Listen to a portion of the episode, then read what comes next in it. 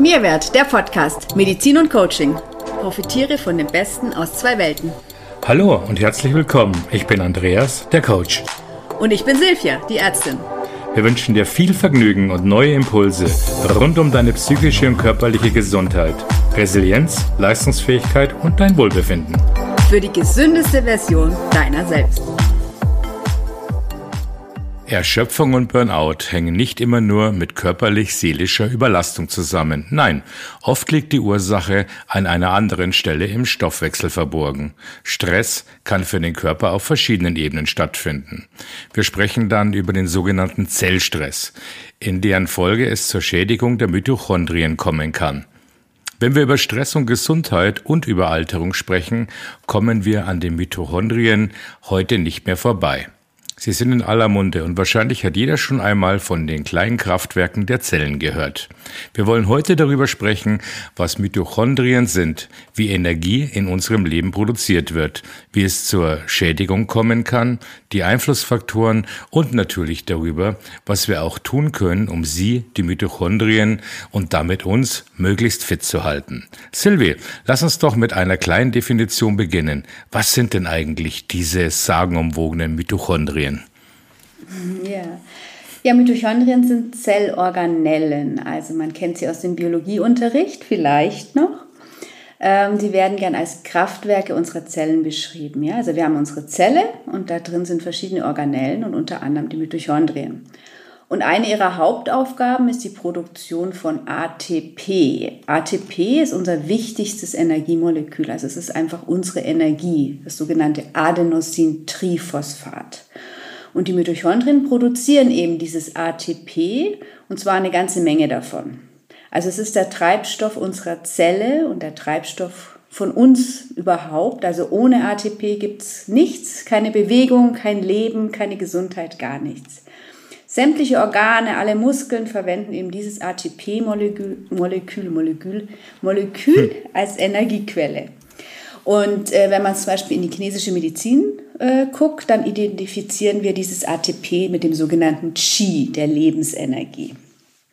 Und vielleicht ein paar Zahlen, obwohl ich mit Zahlen nicht so gut umgehen kann.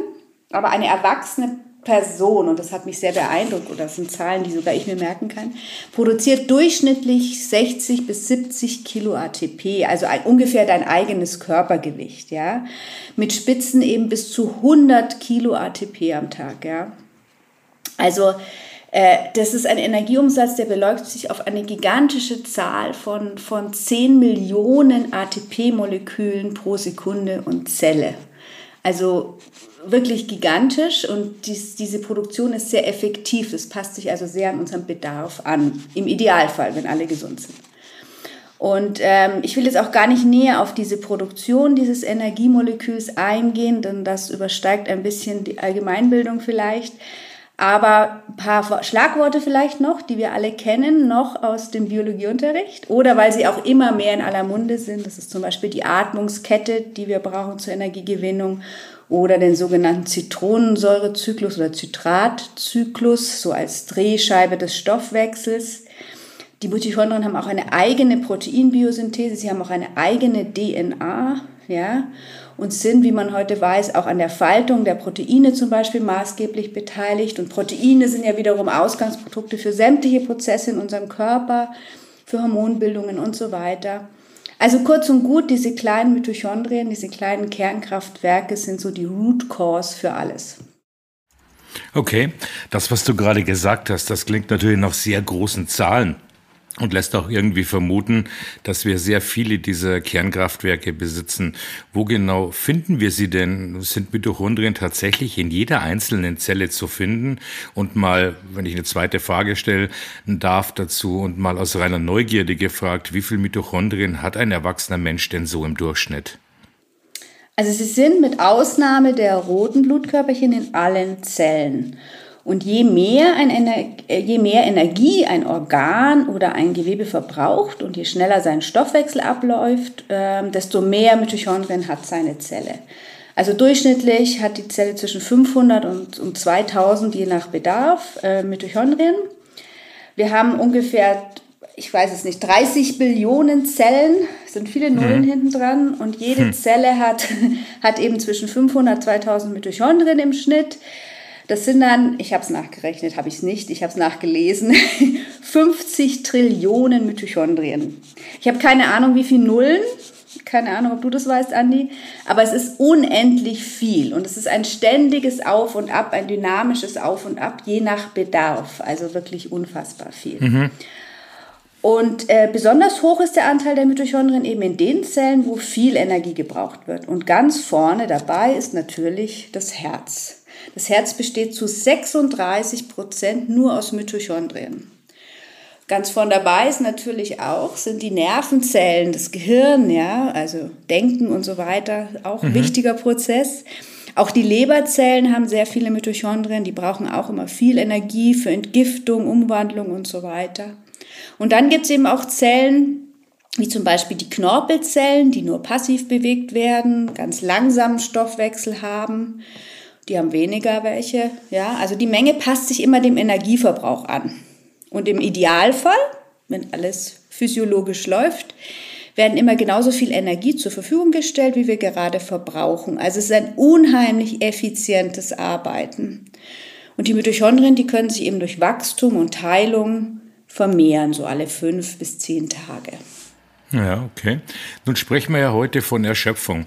Etwas, das wir bei Stresserkrankungen ja häufig als begleitendes Symptom feststellen und aber auch genannt bekommen. Nur was haben jetzt die Mitochondrien genau mit diesen Erschöpfungszuständen damit zu tun?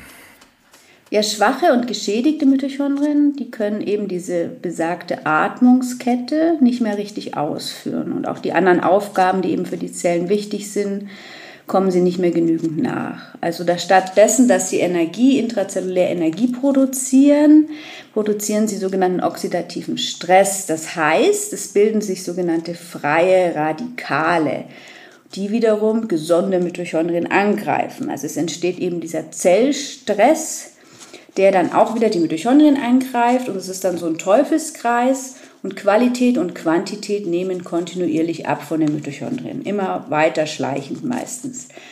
Und Erkrankungen, die auf eine Schädigung oder eben Schwächung dieser Mitochondrien zurückgehen, äußern sich dann eben vor allem in massiver Schwäche, in chronischer Ermüdung und Erschöpfung. Mhm. Und wir zählen die unterschiedlichsten Krankheiten inzwischen dazu als, als Ursache ja, dafür, dass die Mitochondrien beteiligt sind. Also die sogenannten mitochondrialen Erkrankungen, also zum Beispiel das chronische Müdigkeitssyndrom, ja, auch Post-Covid, Long-Covid gehört dazu, Fibromyalgie, ja, auch etwas, was so viele betroffen sind. Also umso geschädigter Mitochondrien, umso geschädigter die Mitochondrien, umso stärker ist dann eben der Leistungsabfall. Und auch Erkrankungen wie Adipositas, äh, Typ 2 Diabetes, metabolisches Syndrom, Krebs, Polyneuropathien, also Nervengeschichten.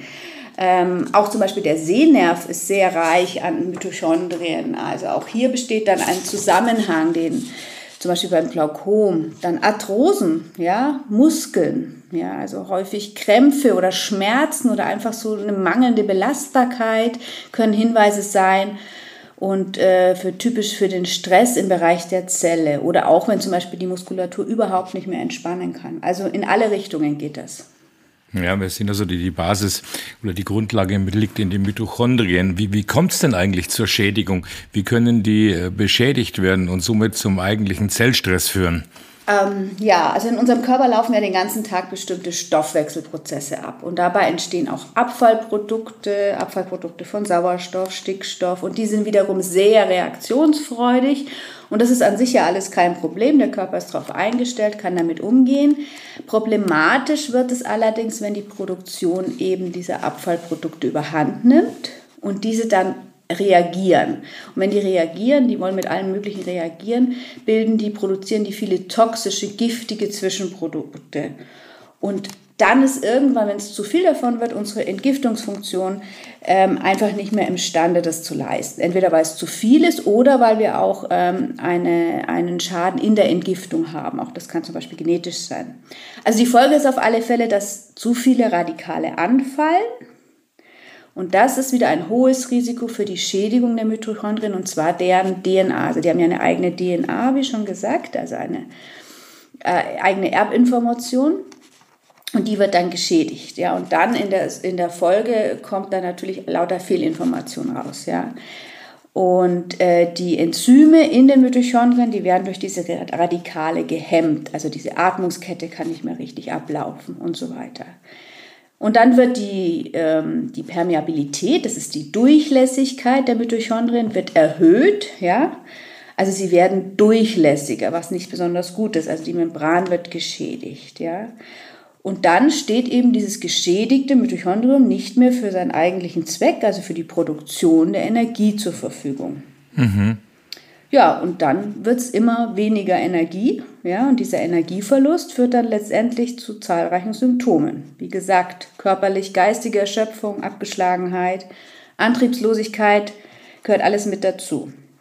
Das Ganze nennt man sekundäre Mitochondriopathie. Also es gibt auch eine primäre, das angeboren ist ganz was anderes. Aber die sekundäre Mitochondriopathie vermutet man als Ursache oder auch als Begleiterscheinung dann vieler Krankheitsbilder. Ganz typisch eben, wie schon gesagt, diese Erschöpfungssyndrome, diese chronischen Erschöpfungssyndrome, dieses Burnout, was wir eben auch aus der Stressmedizin sehr gut können, kennen. Ich, es ist spät am Abend, kennen können, genau. also, was auch aber sein kann, ist zum Beispiel depressive Verstimmungen, Konzentrationsschwäche, solche Geschichten haben auch oft damit zu tun. Neurodegenerative Erkrankungen haben auch damit zu tun. Alzheimer, Parkinson stehen in Zusammenhang mit Mitochondriopathien und eben, wie gesagt, auch die ganzen Herz-Kreislauf-Erkrankungen, Adipositas, Diabetes und so weiter. Und ähm, selbst eine behinderte Nasenatmung in der Kindheit kann schon ein Hinweis sein, dass hier sogenannter Zellstress ähm, mit, ähm, zu, mit beteiligt ist und auch sogar äh, Studien über ADS, ADHS und Autismus werden eben mit den Mitochondrien in Zusammenhang gebracht. Mhm. Ich möchte da mal ganz gezielt mal reinfragen, ähm, vielleicht auch ganz laienhaft. Warum ist denn unser Körper denn so gemacht, dass diese toxischen Produkte anfallen und uns am Ende des Tages tatsächlich auch selbst schädigen? Ja, gute Frage. Also bei allen endogenen Prozessen, also bei allen Prozessen, die innerhalb der Zelle oder innerhalb unseres Körpers äh, stattfinden, entstehen immer freie Radikale. Und jetzt könnte man sich natürlich fragen, warum? Macht ja keinen Sinn. Doch, in einem gewissen Grad ist das schon sinnvoll, denn sie erfüllen natürlich auch wieder eine Funktion ja, für den Organismus. Sie sind also auch ein Mittel des Immunsystems zum Beispiel gegen Fremdsubstanzen. Ja, also sie Freie Radikale können beispielsweise Bakterien und Viren angreifen und die Krankheitserreger zerstören. Mhm. Also wie immer gilt eben auch hier, das Ganze hat schon, ähm, ist ein durchdachtes System und die Menge macht das Gift. Also es ist, wird erst dann eben schwierig, wenn dieser Anteil an Sauerstoffradikalen zu hoch ist, dann wird es eben nicht mehr zum positiven, sondern zum negativen und zu sogenannten oxidativen Stress. Und dann passiert eben das, dass die Mitochondrien geschädigt werden, wie oben besprochen. Und dann ist natürlich die Frage, ja, was muss denn passieren, dass zu viel anfällt? Und da sind wir eben genau bei dem Thema, auch oder bei unserem Thema, äh, was passiert? Ja, es ist die zunehmende Belastung. Und ganz oben steht tatsächlich auch der chronische Stress, der hier einfach auch greift und äh, einfach zu einer Überlastung des gesamten Systems führt und dann eben auch in der Folge zu oxidativen Stress. Aber auch äh, äh, einfach exogene Noxen, also alles, was so von außen auf uns einströmt, also Giftstoffe, ähm, Belastungen von Umweltgiften mit Schwermetallen, äh, Medikamenteneinnahmen, auch chronische Entzündungen im Körper, Weichmacher, die halt in irgendwelchen Plastikflaschen sind, Metalle, ähm, Industriegifte, Biozide, also die Belastung wird immer größer. Auch unsere Ernährung ist einfach oft industriell behandelt und ist einfach ganz weit weg von der Natur, ja. So dass wir dann einfach Nährstoffmangel in der Konsequenz haben, ähm, weil eben die ganzen Kofaktoren, die eben für diese Atmungskette notwendig ist, wie B-Vitamine und so weiter, die fehlen dann. Und wir haben ja zudem auch noch einen Mehrbedarf, weil wenn ich mich eh schon im Stress befinde, mich auch noch schlecht ernähre, dann, also allein der Stress führt schon dazu, dass ich 40 Prozent mehr B-Vitamine bräuchte, ja. Und wenn ich dann auch noch mich schlecht ernähre, ist da schnell ein Mangel da. Dann natürlich Viren, Bakterien, Pilze, Ähm, auch ein durchlässiger Darm ist in engem Zusammenhang. Aber auch zu viel Sport ohne Regeneration, das führt ebenfalls zu oxidativem Stress. Ganz großes Thema im Leistungssport auch. Und dann kommen, wie schon angesprochen, sogenannte genetische Polymorphismen, also zum Beispiel äh, genetische Entgiftungsstörungen, die der Mensch haben kann. Und ähm, ja, dann erworbene Sachen, erworbene Stoffwechselblockaden wie Insulinresistenz oder Autoimmunerkrankungen, Fasziendistorsionen, das sind Verklebungen hm. im Bereich der Faszien, Fehlstellungen des Halswirbels, Blockaden des Halswirbels. Auch das spielt eine Rolle, weil das wieder einen Einfluss auf unseren Nervus vagus hat. Also man sieht schon, es ist eine Riesenmenge und es ist nie ein Auslöser. Also es ist nie allein die Plastikflasche, aus der du mal trinkst oder wenn du mal ein belastetes Gemüse isst, sondern es ist einfach die Summe der Dinge, die zunimmt, mit der wir heutzutage belastet sind. Und diese Summe wird halt immer größer und damit sind wir halt meist überfordert. Ja, das ist eine unglaubliche Bandbreite an, an Belastungen und, und Einflussgrößen, äh, denen wir ausgesetzt sind. Wie können wir da eigentlich gezielt und treffgenau diagnostizieren und äh, was können wir letztendlich auch zur Verbesserung tun? Ja, also wir haben einerseits zur, zur Diagnose heute inzwischen schon tolle Laborparameter, die uns einfach ein Ausmaß über die Schädigung der Mitochondrien liefern können. Ähm, einfach auch wo, was die ATP-Produktion gestört ist, äh, an welchen Stellen man, man eingreifen kann für die Therapie. Auch Prognose für die Art und auch für die Dauer der Therapie kann da gleich mitgestellt werden. Und äh, ganz entscheidend ist natürlich einfach auch mal eine detailliert umfangreiche Anamnese. Ja, also einfach das, das Erkennen eines systematischen Ablaufs, weil meistens kommt sowas ja nicht von heute auf morgen. Ja, also zu gucken, wann fing es an, äh, was kam für Belastung dazu. Das ist auch so ein Dreh- und Angelpunkt in der Diagnostik. Und ähm, genauso multifaktoriell, wie vorhin beschrieben, ne, wie es halt entsteht, setzt dann eben auch die Therapie an. Also auch hier gilt wieder, je mehr verschiedene Ansätze wir beherzigen, also desto besser und schneller wird sich dann auch der Erfolg zeigen. Also wir machen das ja auch, Andi, gell? ein bis zweimal im Jahr. Mm, absolut. Einen Check-up. Ähm, und da sind unter anderem natürlich auch die, die Mitochondrien mit dabei, die wir uns angucken, ob unsere noch fit sind oder wie weit sie fit sind. Was kann man ihnen Gutes tun? Also da, da gibt es großartige Möglichkeiten der Prophylaxe, die natürlich weitaus besser sind, als wenn ich warte, bis es nicht mehr geht. Und ähm, die Ursachenbeseitigung ist dann eben das oberste Ziel.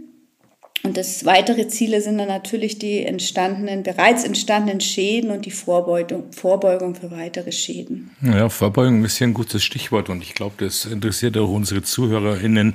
Was können wir denn tatsächlich prophylaktisch tun, äh, um, um einfach was Gutes für die Mitochondrien äh, zu machen? Ja, meistens ist es einfach wirklich der, der Lifestyle-Change. Ja, es ist immer das Geheimnis letztendlich hm. einer guten Gesundheit und eines Better Agings, ja. Also einfach diese Gesundheit und Jugend auf Zellebene sich anzugucken. Und das fängt so banal, wie es immer ist, aber an mit einer gezielten Ernährungsumstellung, die oft notwendig ist. Auch wenn man denkt, dass man sich gesund ernährt, weil das ist immer gar nicht so einfach.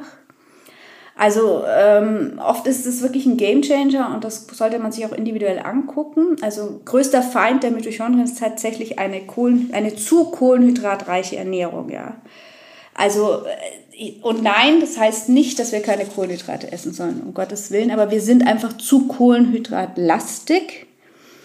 Und ähm, es muss, ist auch sehr individuell vom Typus, ja. Also man muss es auch anpassen. Aber allgemeingültig kann man sagen, dass zum Beispiel komplexe Kohlenhydrate vielleicht so 30, 35, maximal 40 Prozent ausmachen sollten und dass eben Eiweiß und Fett auch eben gesteigert werden müssen. Also das ist fast in allen Fällen der Fall. Ja, gerade Fette brauchen wir ganz besonders eben auch für die Membranen der Mitochondrien. Ja, und ganz besonders auch komplexe Kohlenhydrate. Das bedeutet, Kohlenhydrate rein aus dem Gemüse äh, zu ziehen und Vollkornprodukten und alles, was eben Zucker und Weißmehl enthält, äh, aus dem Speiseplan eliminieren. Also Süßigkeiten, Gepäck, äh, die ein oder anderen äh, gut beworbenen Softdrinks, Nudeln natürlich und so weiter. Man kann da durchaus auch mal eine App als kleines Helferlein runterladen und so ein bisschen Überblick bekommen und und so eine Art Ernährungstagebuch führen, das man immer dabei hat mit seinem Handy. Hierbei geht es ja nicht um eine akribische Kalorienzählerei, sondern letztendlich geht es eher darum, um einen Überblick zu bekommen über die Verteilung der, der Makronährstoffe und somit auch ein gutes Gefühl zu haben, was man wirklich auch isst und auch sieht, was macht's denn. Ja, genau. Das ist auch wirklich sehr, sehr spannend. Ne? Testen wir auch immer wieder bei uns selber. Ja. ja. Gerade die bildgebenden Sachen, ja, die man dann als genau. App oder so sieht, die sind da wunderbar, die also, helfen sehr. Kann ich aus eigener Erfahrung sagen. Genau, und das ist auch, auch überraschend oft. Und also das mache ich total gern, die, die Patientinnen, Patienten und Klienten so mit, mit einem Blutzuckersensor mal ähm, zwei Wochen versorgen, ja. Ähm, einfach um ein Gefühl zu bekommen, ja. Also ähm, was habe ich für Blutzuckerspitzen? Und die sind wirklich oft, ist man einfach erstaunt, auch ich selber mache das regelmäßig, ähm, weil, weil man denkt doch, na ja, ich habe doch nur kurz unterwegs, vielleicht am Bahnhof doch, ach, das war doch eine ganz gesunde Bowl und ach nee und ach, der kleine Milchkaffee und so weiter. Und sowas kann echt den ganzen Tag so blutzuckermäßig wirklich äh, durcheinander bringen. Und es ist total spannend mal zu sehen, äh, was machen Lebensmittel wirklich in meinem Körper mit mir ja, also finde ich super spannend und ist ganz, ganz wichtig, ist eins der besten Tools für, für Better Aging, Anti-Aging, ne? also um wirklich die Zellen fit zu halten, jung zu halten, ja. Und gleichzeitig ist auch ernährungsmäßig eben so, dass es wirklich so ist, dass wir zu wenig Fette, gesunde Fette zu uns nehmen. Ja, also natürlich keine Transfette, aber Omega-3, äh, Polyphenole aus dem Olivenöl, MCT-Öl, Kokosöl, ähm, also verschiedene Fette sind, sind wichtig, eben wie schon gesagt, für diese Membran der Mitochondrien, die ist sehr fluide ne? und äh, die sind ganz, ganz wichtig. Und äh, in der Regel ist unsere Ernährung eben einfach zu arm an gesunden Fetten. Ja? Ähm, aber zu reich an Pflanzenölen. Also wir haben viel zu viel Omega-6-Öle, weil die halt überall mit drin sind. Das ist ein sehr billiges Öl. Und nein, auch das, Sonnenblumenöl per se ist nicht böse. Ja, da geht es auch wieder darum, dass das Verhältnis im Körper nicht stimmt. Und wenn das Verhältnis Omega-3 zu Omega-6 nicht stimmt, dann führt es zu Entzündungen. Ja, und deshalb plädieren wir immer so für dieses Verbannen des Sonnenblumenöls. Aber auch nur deshalb, weil es überall drin ist und wir ein ganz ungünstiges Verhältnis haben von, von was weiß ich, 1 zu 20 und, und wir sollten, wenn man es misst, und wir sollten eins von eins zu drei bis vier haben. Ja? Also deshalb Sonnenblumenöl raus, Omega-3 hoch, da kann man nicht allzu viel falsch machen. Ideal sollten wir es natürlich immer messen. Transfette gehören natürlich raus. Transfette sind das, wo ich ähm, ja, frittiere drin oder so. Ne? Ähm, Fast Food, sowas, das gehört natürlich raus. Und Phospholipide genau, die finden wir äh, zum Beispiel im Eigelb, idealerweise im rohen Ei oder wenn das Eigelb noch so, so weich ist, ja, dann ist es besonders gut aufzunehmen. Genau. Ja, also Ernährung ist die Basis eben für Prävention und Therapie aller Erkrankungen und Störungen durch, durch die mitochondrien Schäden und für ihre Dysfunktionen. Und also sich damit wirklich mal bewusst auseinanderzusetzen, ist es echt wert, finde ich. Also es lohnt sich ja. Ja, also es sprengt hier im Detail wirklich den Rahmen, aber ähm, da sollte man sich wirklich mal gut funktionalmedizinisch beraten lassen und ganz individuell auf sich gucken lassen. Also das ist einfach keine allgemeingültige Empfehlung. Ja, dann setzen wir natürlich an bei der orthomolekularen Medizin, also alles, was wir so messen können. Wo sind Mängel? Ja, ich bin ja ein großer Fan von gezielter Supplementierung, nicht immer alles reinschütten, sondern gucken, was fehlt, was muss ausgeglichen werden. Ja, das geht auch nicht immer um das Ersetzen von Einzelsubstanzen. Aber anhand von bestimmten Blutwerten kann man eben den Bedarf dann abschätzen, kann schauen, was mit was interagiert. Also das ist auch was, was, was man machen sollte. Das sollte man dann eben auch bei einem Arzt machen lassen, nicht immer alles selber substituieren, vielleicht ab und zu mal drauf gucken lassen. Ja, da schaut man sich die Aminosäuren an, die Nukleotide, Mineralstoffe, Vollblut und dann eben ähm, kann man gezielt supplementieren für die Prophylaxe, ähm, um, um einfach Schäden zu vermeiden, aber eben auch, um überhaupt wieder aufzufüllen für die Regeneration. Und dann schauen wir uns auch den Darm an, ja. Und ähm, der ist auch sehr, sehr wichtig. Ja? Wie geht es dem Darm, wie geht es dem Mikrobiom? Und äh, eben auch ganz individuell einzelne Organe, um dann individuell behandeln zu können. Ja, das Stichwort Prophylaxe möchte ich mal aufgreifen, dass du gerade gesagt hast, zur Prophylaxe gibt es natürlich noch jede Menge andere sogenannte Lifestyle-Faktoren, die helfen, die mitochondriale Funktion zu verbessern. Hm, Silvia, was sollte oder muss man hierbei beachten? Woran darf man sich da orientieren? Ja, genau, da sind wir so beim Biohacking. Ne? Also, mhm. ähm, Mitochondrien brauchen Energiespitzen. Also die muss man ab und zu, so einmal am Tag sollte man die richtig herausfordern, richtig challengen, ja. Also sie brauchen so kurze Momente, in denen der Körper viel Energie braucht, ähm, weil die passen sich ja sehr gut an, die arbeiten ja sehr effizient und gerade auch wenn sie träge geworden sind, dann werden sie wieder so ein bisschen aufgeweckt und herausgefordert. Ja, also so ähnlich wie wenn man jetzt äh, Intervalltraining macht beim Laufen, um die Leistung zu steigern. Ja, wenn ich immer in meinem eigenen Tempo laufe, ist es ja gut und schön, aber ich steigere mich nicht groß, deshalb mache ich immer so schöne kleine Intervalle zwischen rein. Und so ähnlich machen wir das mit den Mitochondrien.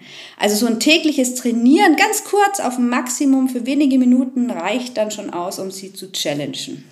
Ja, du hast ja das Biohacking angesprochen. Da kommt natürlich gleich mal jetzt äh, das Stichwort Kälte mit ins Spiel. Ja, zum Beispiel Eisbaden, was ja tatsächlich auch ein großer Reiz dann darstellt, die Kälte und äh, den Körper entsprechend fordert und wie du so schön gesagt hast, in die Spitze treiben. Aber ähm, man kann den Körper natürlich auch anders der Kälte aussetzen, wie beispielsweise im Winter äh, wandern mal oben ohne oder Skifahren mit nacktem Oberkörper oder einfach mit einem Bikini. Genau. Hungern, Fasten. Ja, das gibt ja nicht nur Bilder drüber, gibt ja Leute, die das auch machen mit großem Erfolg. Sieht man immer mehr, sieht genau. man immer mehr. Wird vielleicht belächelt, äh, aber, aber im, im Kern hat es dann doch eine, eine, tolle Wirkung und, ein, und einen tollen, eine tolle, wie soll man das sagen, ja, eine tolle, eine tolle Spitze, die ich dem Körper damit, damit äh, zufüge und somit die Mitochondrien auch aktiviere. Aber auch Hungern, Fasten, intermittierend Fasten ist natürlich ein sehr guter Reiz. Das mache ich ja auch in gewisser Regelmäßigkeit, dank dir, dank deiner Impulse immer wieder und äh, spüre das auch. Es ist ja auch alles messbar. Ja, das stimmt. Also tatsächlich gilt eine hypokalorische Ernährung, also mit Phasen des Fastens als Mitochondrienschutz. Also sie werden dadurch geschont, sie werden ange angeregt zur Biogenese und auch spannend die Verkürzung der Telomere, ne, die kennt man vielleicht auch schon vom Hörensagen, ne, diese Endkappen äh, die wird gehemmt. Und das ist, das ist pures Anti-Aging, also echtes Anti-Aging, ja. Das ist Botox auf Zellebene sozusagen, ja. Das hast du jetzt schön gesagt, Botox auf Zellebene, ja. Darüber haben wir auch äh, bereits einen Podcast gemacht. Man, man kann auch sagen, dass bei jedem Fasten oder Hungern der Organismus automatisch zu drastischen Maßnahmen gezwungen wird, ja, um sein Überleben zu sichern, ja. Und das, das, das fördert eben auch die Erneuerung. Einmal am Tag äh, haben wir ja gesagt, oder du besser gesagt vorgestellt, ein extremer Reiz, wie beispielsweise das Eisbaden für wenige Minuten, ist also förderlich für die Gesundheit. Wir sprechen hier von Prophylaxe und Anti-Aging. Sind bereits jedoch schon schwerere Schäden an den Mitochondrien vorhanden, sollte das unbedingt ärztlich begleitet und aufgebaut werden. Den Hinweis möchte man hier natürlich auch gerne geben. Was jedoch als Säule der Mitochondrientherapie für fast jeden gut ist, ist die Bewegung. 30 Minuten flottes Gehen täglich bei einem enormen Impact auf die Gesundheit, die man da ableiten kann. Das ist wirklich, wirklich spürbar und, und, und messbar. Jede Bewegung ist besser als keine. Das ist richtig. Jede Bewegung zählt. Also auch gerade bei älteren Menschen konnte man in Studien sehen, dass sich mit Beginn der Fitnesssteigerung, ja, also auch egal wie spät die angefangen haben, diese Mitochondrien-Genmuster verjüngt haben, ja. Also körperliches Training kehrt nachweislich den Alterungsprozess um, egal wie alt und wann man anfängt. Aber wie gesagt, bitte ähm, ähm, vorher abklären. Also wenn ich schon Probleme habe, jetzt nicht gleich in den nächsten Eisbach springen. Das ist auch nichts in der Sache. Das ist, das ist was für Leute, die wirklich gesund sind. Und ansonsten kann man das langsam steigern. Aber es ist wirklich so, dass dieser Alterungsprozess umgekehrt werden kann. Genau, und nicht nur das Umkehren des Alterungsprozesses, sondern nicht zuletzt, Heuwägelchen, jetzt habe ich mich verhaspelt, aber nicht zuletzt, passiert mir auch, sind wir hier auch wieder bei der Stressreduktion. Ja, Genau, alles läuft auf die Stressreduktion raus, ja. Am Ende. Chronischer Stress ist einfach ein Teufelskreis, ja. Also die, die eh schon geringen äh, Energiereserven, die geringen ATP-Reserven, ähm, der Mitochondrien, die, die steigern dann nochmal, die, also die Leute haben eh schon wenig Energie und dann wird das Ganze nochmal, die steigert die Stressempfindlichkeit. Das kennt man, die, die reagieren dann schon auf so, so äußere Reize wie Licht und Lärm oder oder, oder Menschengedränge so ganz aggressiv und schnell und überfordert. Ne? Das kennt man, kennt jeder von uns, also entweder von sich, aber vor allem auch von anderen, wenn er sich in solchen Mengen bewegt. Gerüche werden auf einmal auch ganz schlimm wahrgenommen. Also es ist einfach überempfindlich. Das, das System ist einfach überfordert, ja. Und, ähm, und man reagiert halt eben noch viel sensitiver als, als andere, ja. Und Dadurch steigt wieder der Stoffwechsel und es kommt wieder zu einem Mehrbedarf an, zum Beispiel äh, ähm, ja, verschiedenen Vitaminen und so weiter. Also dadurch, dass wir eh schon gestresst sind und dann noch gestresst werden sozusagen. Also ich bin gestresst und stehe dann noch gestresst in der U-Bahn, ja dann, dann brauche ich einfach mehr. Immer mehr und mehr, habe aber schon wenig. Ja? Das heißt wieder sämtliche Kofaktoren. Vitamin C fehlt mir wieder, Zink fehlt mir, Magnesium fehlt mir, Omega-3. Also es kommt wieder zu Mängeln auf allen Ebenen, weiteren Schäden und wieder ist dieser Teufelskreis so schön am sich, sich selber füttern. Ja, also äh, dann habe ich wieder mehr ATP-Mangel, weil im Vorne und hinten alles fehlt. Das führt dann wieder zu Schlafstörungen und wieder bin ich im Teufelskreis. Also in der Folge erschöpfen die Mitochondrien immer weiter. Der Organismus schaltet die Notbremse und blockiert dann den Zitratzyklus. Häufig sind zum Beispiel Depressionen dann eine Folge davon, neben tausend anderen Dingen. Ja. Ja, hier können wir natürlich auch gut entgegenwirken. Wir können hier ansetzen, beispielsweise mit gezielten individuellen Atemübungen, die direkt den parasympathischen Zustand ansteuern oder Meditationen und weiteren Entspannungstechniken zur Reduzierung des, der Sympathikusaktivierung oder einfach mal anders ausgedrückt, einfach mit Maßnahmen, die über die Atmung gehen oder über Entspannungsverfahren, über klassische, die der Entspannung zuträglich sind. Genau. Was wir in der Praxis noch nutzen und in unseren Stressbegleitungen äh, ist es IHT, das, das lieben wir beide sehr. Mhm. Das ist das Intervall Hyperoxy-Hypoxie-Therapie, ähm, wo ich einfach eine, eine Leistungssteigerung machen kann. Also hier wird ein gezieltes Höhentraining absolviert, äh, angepasst individuell an die Herzratenvariabilität des, des Einzelnen. Aber das, das will ich jetzt gar nicht ausführen, da machen wir mal einen eigenen Podcast dazu. Ich glaube, da haben wir noch gar keinen gemacht, oder? Nee, haben wir noch ja. keinen, aber unbedingt. Ich freue mich da an. auch schon die Erfahrungen ja, zu teilen. Genau. Das lohnt sich, ja. Da kann man aus eigener Erfahrung sicherlich einiges berichten, ja. Aber nochmal zurück zu den Mitochondrien. Gibt es eigentlich zu viel an Reizen, die wir äh, in Richtung der Mitochondrien äh, steuern können? Also eine sogenannte Überreizung oder ein Unterstresssetzen der Mitochondrien. Gibt es da irgendwie ein, ein Ende, wo man sagt, jetzt ist die Grenze überschritten, jetzt ist zu viel? Ja, auf alle Fälle. Also wie immer, die Menge macht das Gift, wie überall. Ähm, und zu viel an Reiz passiert sehr oft, ja, auch äh, ein bisschen in der Biohacking-Szene manchmal, aber auch Leistungssportler sind so ein typisches Beispiel, ja, dass die sehr im oxidativen Stress sind oft, also zu starke Belastung für die Mitochondrien. Dadurch wird einfach vermehrt Radikale erzeugt, ja. Ich gehe also ähm, weit über das hinaus, was meine Mitochondrien leisten können. Ja? Und gerade im, im, Leistungssport, also gerade früher war das ganz schlimm, ne? dann noch unsere Tennisspieler, die wir noch so kennen von vor, was weiß ich, 30 Jahre, ist auch schon lange her, ne?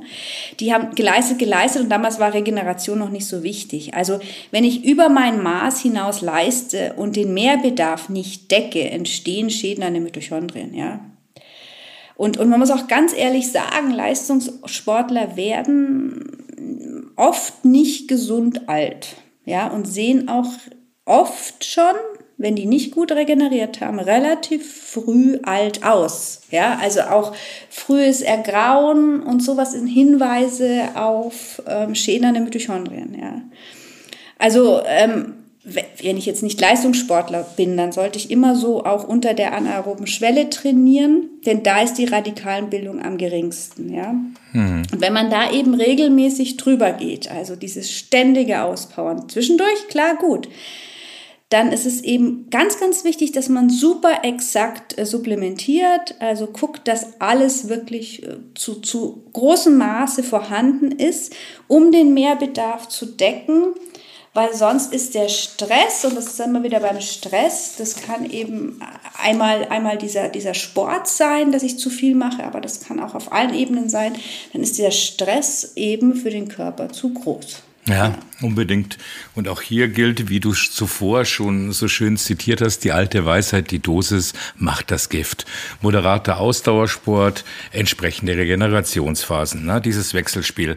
Das sind Teilaspekte des Lifestyle, den wir leben sollten und den wir vielleicht wieder langsam erlernen sollten. Hier sind wir natürlich gerne behilflich und unterstützen dich gerne mit Rat und Tat. Silvi, an dieser Stelle vielen, vielen Dank für den tollen, breit aufgeführten gefächerten Einblick in die Mitochondrien. Schön, dass du das Wissen auch mit uns teilst. Ähm, praktisch fast auf Zellebene, ne? so tiefgehend genau. ist das. genau. Und äh, wenn du noch weitere Fragen zum Thema Mitochondrien, Zellstress, Better Aging hast, dann kontaktiere uns gerne. Die Kontaktmöglichkeiten findest du wie immer in den Show Notes. Hat dir der Podcast gefallen, dann like, teile oder abonniere ihn gern. Wir freuen uns darüber. Und wenn wir uns in der nächsten nächsten Mehrwert-Podcast-Folge wieder hören, dann umso mehr. Bis dahin, hab eine wundervolle und gesunde Zeit. Wir hören uns.